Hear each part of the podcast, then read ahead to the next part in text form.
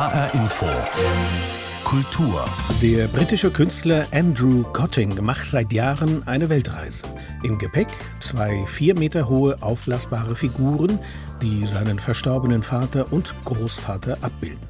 Mit beiden reist er an Orte, die Vater und Großvater besuchten und die für die Familie von Bedeutung waren.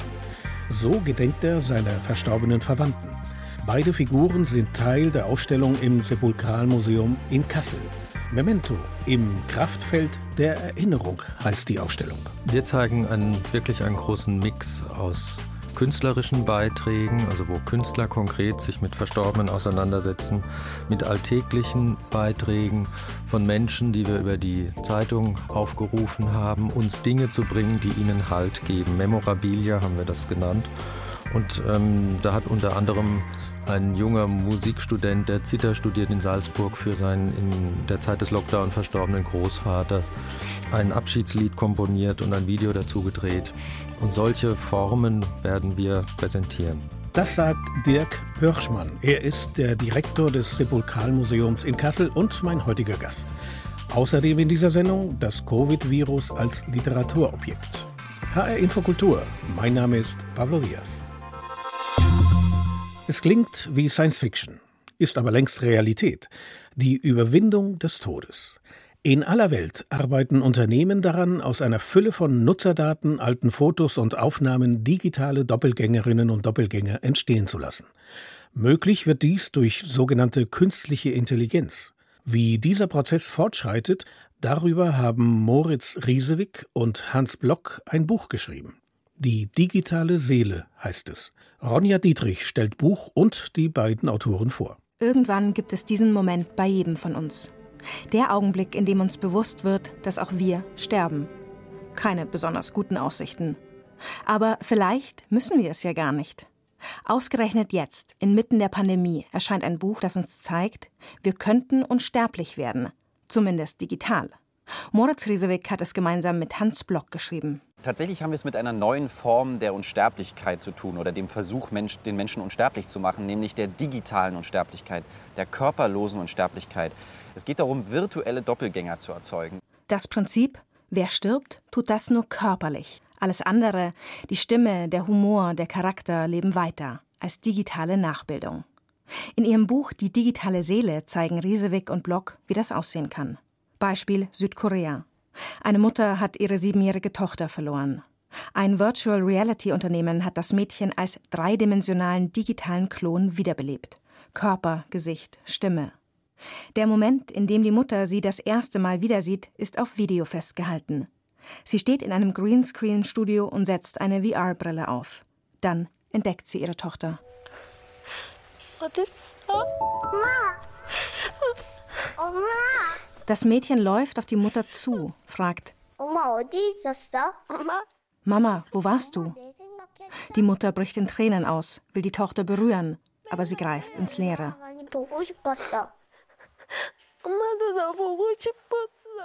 Der Avatar ist nur digital, aber täuschend echt. Für den Autor Moritz Riesewick zeigt sich in dieser Begegnung die Ambivalenz der Technik. Es kann passieren, dass sie das auf ewig traumatisieren wird. Keiner kann wissen, was diese Wiederbegegnung mit der Tochter für Hoffnungen bei der Mutter ausgelöst hat. Im Unbewussten. Für Hoffnungen, dass sie sie vielleicht doch wieder zurückbekommt. Die Mutter sagt nach dem Video, es sei eine große Freude gewesen, ihre Tochter wiederzusehen und noch einmal Abschied nehmen zu können, was ihr im Krankenhaus nicht möglich gewesen ist. Für die Recherche zu ihrem Buch besuchen die Autoren weltweit Menschen, die sich selbst oder ihre Angehörigen digital verewigt haben. Etwa einen Sohn, der sich mit seinem Vater Nachrichten auf dem Handy hin und her schreibt, obwohl dieser schon tot ist.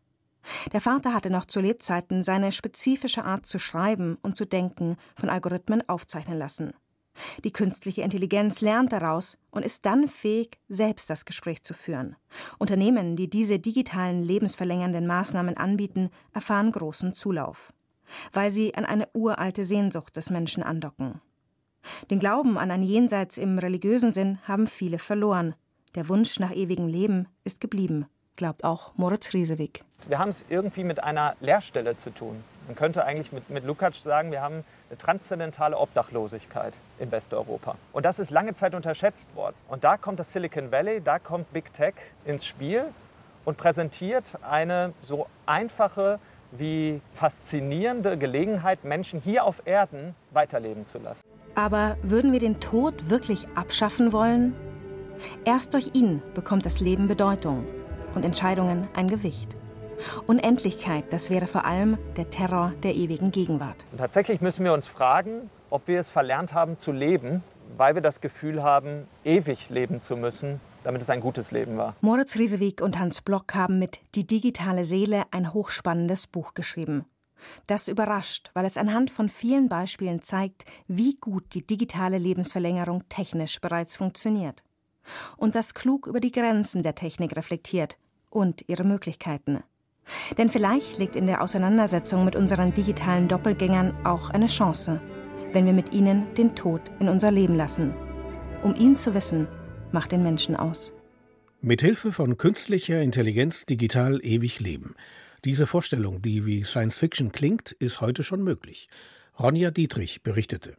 Die digitale Kopie eines Verstorbenen, das gehört nicht zu den Objekten, die Tote normalerweise hinterlassen. Es sind eher kleine, alltägliche Dinge. Ein Messer, ein Ring, ein Buch, ein Kleidungsstück. Solche Objekte sind Teil einer neuen Ausstellung im Museum für Sepulkralkultur in Kassel. Memento im Kraftfeld der Erinnerungen heißt sie. Es geht um die individuellen Formen des Erinnerns und Gedenkens. Ich habe vor der Sendung mit Dr. Dirk Pörschmann gesprochen. Er ist der Direktor des Sepulkralmuseums in Kassel. Herr Pörschmann, welche Formen des Erinnerns gibt es und welche zeigt das Museum für Sepulkralkultur in dieser Ausstellung? Wir zeigen einen, wirklich einen großen Mix aus künstlerischen Beiträgen, also wo Künstler konkret sich mit Verstorbenen auseinandersetzen, mit alltäglichen Beiträgen von Menschen, die wir über die Zeitung aufgerufen haben, uns Dinge zu bringen, die ihnen Halt geben. Memorabilia haben wir das genannt. Und ähm, da hat unter anderem ein junger Musikstudent, der Zither studiert in Salzburg für seinen in der Zeit des Lockdown verstorbenen Großvaters, ein Abschiedslied komponiert und ein Video dazu gedreht. Und solche Formen werden wir präsentieren. So wie ich das verstehe, sind es also, sind die Formen des Erinnerns sehr vielfältig. Was bestimmt die Form dieser Erinnerung? Sind es kulturelle Traditionen? Sind es gesellschaftliche Vorgaben oder macht das jede, jedes Individuum für sich selbst aus? Wir konzentrieren uns ja auf, im Prinzip auf den deutschsprachigen Raum. Wenn man das weltweit betrachten würde, ist es, glaube ich, unglaublich, welche Formen der Erinnerung sich kulturell entwickelt haben, seit, seit sich Sepulkralkulturen überhaupt entwickelt haben. Mhm. Das hängt davon ab, ähm, in welcher Kultur man aufgewachsen ist, welche Einflüsse man hatte. Das hängt sicherlich auch von charakterlichen Bedingungen ab, die jeder Mensch unterschiedlich hat. Und so sind die Formen der Erinnerung Rituale, die uns helfen, in der Trauerarbeit über den ersten schweren, unerträglichen Verlustschmerz langsam wieder in den Lebensalltag zurückzukehren, ohne immer wieder, wenn wir plötzlich etwas hören, wenn wir plötzlich etwas sehen, was uns erinnert an Verstorbene, ohne dass wir damit überfallen werden in unserem Alltag, sondern es haben sich dann eben über diese Möglichkeiten, Formen entwickelt, wo wir das sozusagen ritualisieren können und es ein Stück weit dann auch in einem gewissen Maß immer mehr kontrollieren können, was emotional mit uns passiert. Aber nicht jede Erinnerung, ähm, entnehme ich daraus, ist angenehm. Also manche bereiten auch Schmerzen, wie Sie eben schon angedeutet haben. Vollzieht sich das Gedenken an Verstorbene immer in diesem Spagat? Also einerseits angenehm, weil man sich an die verstorbene Person erinnert, andererseits schmerzvoll, weil es traurig macht. Ja, ja, deswegen haben wir den Untertitel der Ausstellung auch im Kraftfeld der Erinnerungen genannt. Es ist, wie Sie sagen, beides. Es sind schöne Erinnerungen, die auch schmerzen, weil sie eben in eine Zeit, in eine glückliche Zeit zurückverweisen. Es sind aber auch Erinnerungen, die Wut provozieren. So und ähm, in diesem Spannungsfeld ist Trauer auch immer anzusiedeln. Trauer ist ein umfassendes Gefühl und da gehört die Erinnerungskultur dazu und innerhalb der Trauerarbeit treten auch eigentlich alle Formen der Gefühle auf. Sie haben es schon erwähnt, das Sepulkralmuseum hat vor wenigen Wochen die Menschen gebeten, Dinge vorbeizubringen, die sie an ihre Verstorbenen erinnerten. Sie haben eben von einem jungen Mann erzählt, der hat eine Komposition für seinen verstorbenen Großvater äh, vorbeigebracht. Was noch? Was zeigen Sie denn dann noch? Beziehungsweise was haben die Menschen noch äh, zu Ihnen gebracht? Ja, das ist ganz unterschiedlich. Das war jetzt das Beispiel mit dem jungen Studenten, ein, ein virtuelles Beispiel. Er hat ein Video dazu gedreht, das werden wir zeigen und er wird bei der Eröffnung auch dieses Lied äh, den Besucherinnen und Besuchern vorspielen. Wir haben aber auch zum Beispiel ein Rennradtrikot eines verstorbenen Mannes. Und dieses Trikot war sehr wichtig ähm, für die Witwe, weil eben dieser Mann auf dem Rennrad an einem Herzinfarkt verstorben ist. Und so war es eben ein Gegenstand, der für diese Frau ähm, ja wirklich auch Halt gegeben hat in der ersten Phase der schweren Trauer. Und das ist auch eine große Verantwortung für uns, all diese Gegenstände so zu präsentieren, angemessen zu zeigen, weil die haben eben Bedeutung für diejenigen, die sie uns geben und in der Weise wollen, wir auch, wollen wir auch damit umgehen. Das bedeutet, individuelle Formen des Erinnerns und Gedenkens zeigen Sie dann. Und in jedem Fall ist das eine Form der Trauerarbeit. Kann man sagen, ob diese Formen äh, durch die Zeit gleich geblieben sind oder haben sie sich verändert? Die haben sich stark verändert. Also ich denke, ich würde die These wagen zu behaupten, dass eigentlich Menschen zu allen Zeiten in allen Kulturen, wenn sie einen Verlust erleben, ähnliche Gefühle empfinden. Ganz basal. Mhm. Aber was sich dann daraus entwickelt. Das ist kulturell komplett unterschiedlich und das verändert sich natürlich auch über die Generation. Wir haben viele Beispiele jetzt aus den neuen Medien, aus den sozialen Medien, aus dem Internet, wo eben dann eben das Medium Internet wiederum provoziert, dass man andere Formen findet mit Erinnerungen umzugehen. Ein kurzes Beispiel, man hat ein Foto mit seinem Großvater im Garten und ähm, man hat dieses Foto und der Großvater ist längst verstorben und man geht mit diesem Foto an den gleichen Ort, nimmt nochmals das Foto in der Hand haltend auf. Der Großvater ist nicht mehr da, nur noch auf dem Foto präsent und schreibt dann in einem Blog auf einer Website, Dear Photograph, eine kleine Geschichte darüber, sodass andere Menschen an dem eigenen Verlust teilhaben können. Oder die Möglichkeit, dass man bei Google Street View mittlerweile ja ganz viele Geister, nämlich Verstorbene sieht, wenn man so will. Ja, mhm. also da sitzen Menschen noch an Bushaltestellen ähm, die längst verstorben sind und die Angehörigen besuchen an den Orten, weil sie wissen, da können sie nochmal ihre Verwandten sehen, ähm, besuchen sie sie dann über so eine neue Technik. Und das zeigen sie dann auch und ja. kontextualisieren das dann auch. Genau. Das eben erwähnte Beispiel Ghosts und äh, Google Street View ähm, zeigen wir direkt neben einer Arbeit von Christian Boltanski, ein Schattenspiel. Da sind wirklich aus Blech ausgeschnittene Geisterfiguren, die über einen Ventilator ganz archaisch, einfach nur mit Luft und mit Licht dann große Schatten an die Wand werfen. Und das kann man gegenüber dann direkt ähm, sehen und sich anschauen. Internet ist ein gutes Stichwort. Wir haben vorhin einen Beitrag gehört, in der künstliche Intelligenz einen Avatar eines Verstorbenen erschafft. Und diese künstliche Figur verhält sich dann genauso wie der Mensch, der verstorben ist. Ist das die Zukunft des Erinnerns und Gedenkens? Naja, wenn er sich genauso verhalten würde, das wäre ja sozusagen fast der Gedanke eines Klonens. Und ähm, da muss man, glaube ich, aufpassen. Denn wir beginnen erst mit unserer Trauerarbeit, wenn wir wirklich mit allen Sinnen begriffen haben, dass es unwiederbringlich ist. Der geliebte Mensch ist tot und wird nie mehr lebendig sein dann setzt Trauerarbeit ein. Deswegen ist es ja so entscheidend, dass wir unsere Toten begraben, dass wir wissen, wo sie sind, dass wir sie tot gesehen und am besten auch noch berührt haben, dass wir wirklich über unsere Sinne begreifen.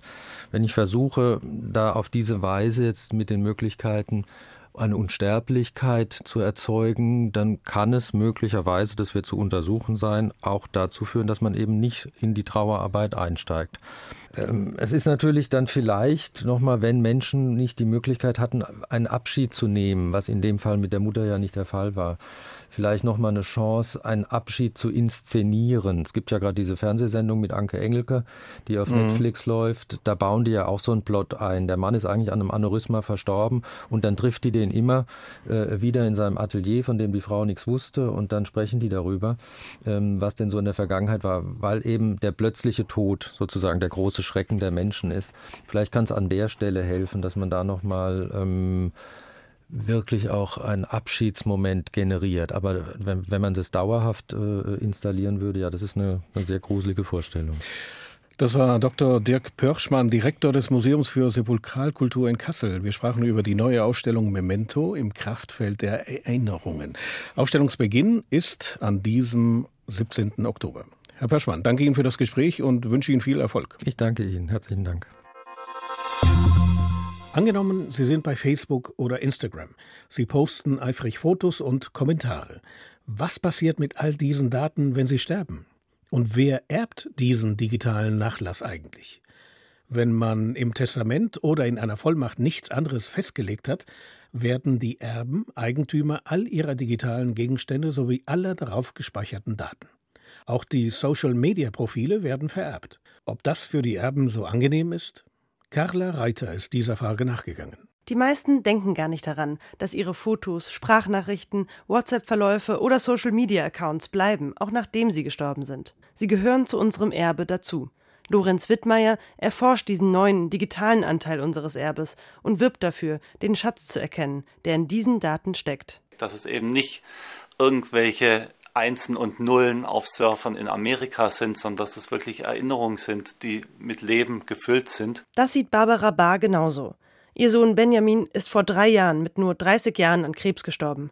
Für sie ist sein digitales Erbe ein wichtiger Teil der Erinnerung an ihren Sohn. Alles, was wir von ihm haben, sei das jetzt ein T-Shirt oder ein E-Mail oder ein Foto, ist ein Schatz. Ein Schatz, den wir noch nicht oder ich noch nicht loslassen kann, Vielleicht werde ich nie loslassen. Die alltäglichen Fotos, wie zum Beispiel Selfies, die heute oft belächelt werden, erhalten nach dem Tod eine viel größere Bedeutung, hat Soziologe Wiedmeier in den Gesprächen mit Angehörigen erfahren. Es war wichtig zu sehen, wie saß mein verstorbener Partner im Garten, wie haben wir gemeinsam im Restaurant gegessen, was haben wir gegessen. Das waren die wichtigen Erinnerungen. Es war nicht wichtig die tolle Urlaubsreise, sondern wirklich diese ganz alltäglichen Bilder, das waren die wertvollen Erinnerungen.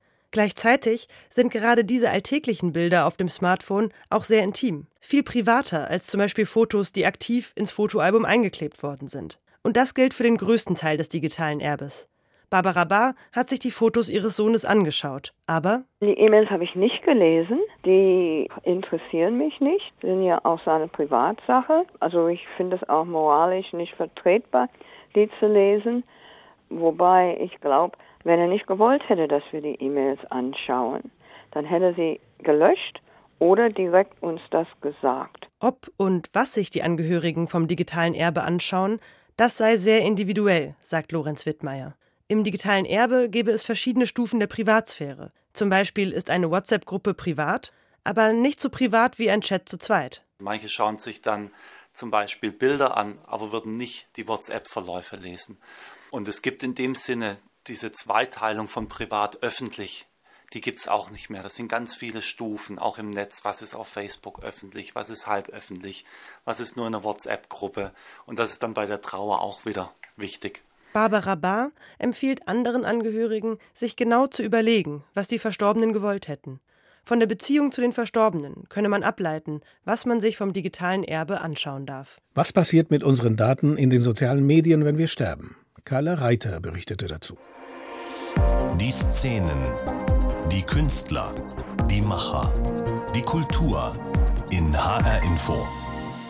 Das Städel in Frankfurt hat in dieser Woche eine neue Erwerbung präsentiert. Das Selbstbildnis mit Sektglas. Eine Arbeit des Malers Max Beckmann. Einer der wichtigsten Werke des Künstlers. 1919 entstanden, gilt es als Ikone der klassischen Moderne und damit als einer der bedeutendsten Erwerbungen in der Geschichte des Städel. Boris Kern war für HR Info bei der Präsentation dabei. Beinahe andächtiges Warten. Eine Staffelei umhüllt von blauem Samt steht im Mittelpunkt der Aufmerksamkeit.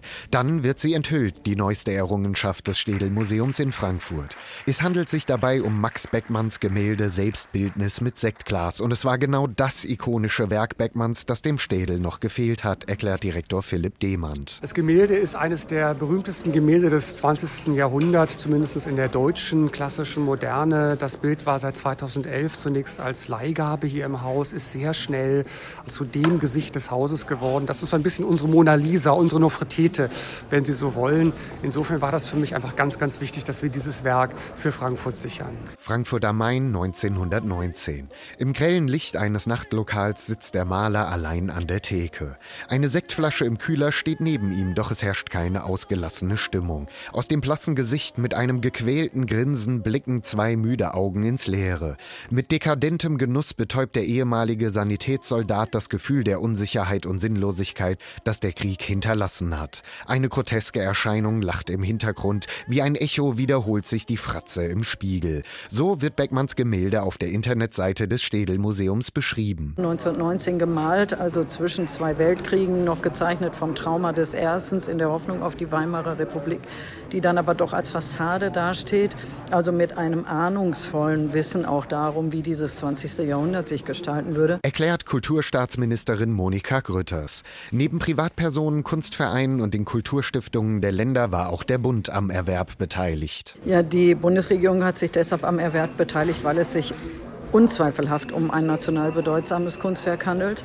Und zwar einerseits in seiner historischen Dimension. Max Beckmann ist darüber hinaus eine der zentralen Kunstfiguren, Künstler, die Deutschland je hatte. Die Tatsache, dass Beckmanns Kunst in der Zeit des Nationalsozialismus als entartet eingestuft wurde und Beckmann ins Exil nach New York flüchten musste, stellt für Grütters ebenfalls die Bedeutung von Beckmanns Werk heraus.